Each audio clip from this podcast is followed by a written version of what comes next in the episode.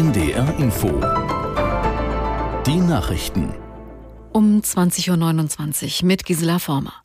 In Duisburg haben Spezialkräfte der Polizei nach übereinstimmenden Medienberichten einen Terrorverdächtigen festgenommen. Laut deutscher Presseagentur lagen den Ermittlern Hinweise auf einen möglichen Anschlag auf eine pro-israelische Kundgebung vor. Berichten von Spiegel und Bild zufolge handelt es sich bei dem Festgenommenen um einen vorbestraften Islamisten. Die Sicherheitsbehörden hätten befürchtet, dass der Mann einen LKW einsetzen könnte. Auslöser der Festnahme sei der Hinweis eines ausländischen Geheimdienstes gewesen. Israels Außenminister Cohen hat in einer Sitzung des UN-Sicherheitsrates Forderungen nach einer Feuerpause im Gazastreifen abgelehnt. Cohen fragte die Anwesenden, was eine verhältnismäßige Reaktion auf die Tötung von Babys, die Vergewaltigung und Verbrennung von Frauen und die Enthauptung eines Kindes sei. Israel habe sich nicht für diesen Krieg entschieden. Zuvor hatte unter anderem UN-Generalsekretär Guterres eine Feuerpause gefordert, um Hilfslieferungen an die Notleidenden im Gazastreifen zu ermöglichen.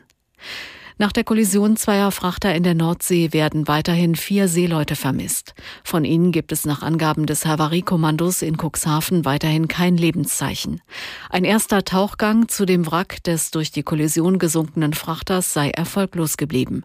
Aus der in der Nachrichtenredaktion Caroline Wöhlert. Der gesunkene Frachter liegt in einer Tiefe von etwa 30 Metern und die Nordsee hat aktuell so 10, 12 Grad. Wenn die Besatzungsmitglieder keine Schwimmwesten oder Schutzanzüge anhatten, gibt es also kaum noch Hoffnung. Außerdem ist noch völlig unklar, warum die beiden Schiffe zusammengestoßen sind. Es war wohl neblig, Windstärke 6 und raue See mit meterhohen Wellen, aber die Schiffe haben ja eigentlich entsprechende Technik an Bord. Bundeskanzler Scholz hat Oppositionschef Merz in einem Brief um Mitwirkung in der Migrationspolitik gebeten. In dem Schreiben, das mehreren Agenturen vorliegt, heißt es, die Bürgerinnen und Bürger erwarteten zu Recht, dass die Zahl derjenigen schnell und deutlich sinke, die ohne Aussicht auf ein Bleiberecht nach Deutschland kommen. Es sei ihm ein wichtiges Anliegen, dass die Bundesregierung, die Länder und die Opposition hier gemeinsam zu Vereinbarungen kommen, so Scholz. Bundeswirtschaftsminister Habeck hat seine Strategie vorgestellt, um den Industriestandort Deutschland zu sichern.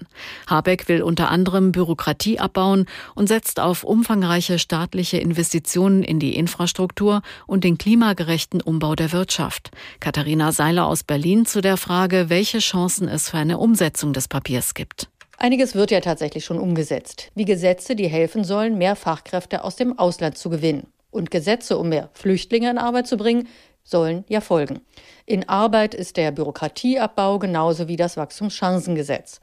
Aber der Industriestrompreis zum Beispiel, über den wird in der Regierung ja weiter gestritten. Auf die Chancen angesprochen, dass nun tatsächlich so ein subventionierter Strompreis für die energieintensive Industrie kommen kann, sagte Habeck 50-50. Das waren die Nachrichten.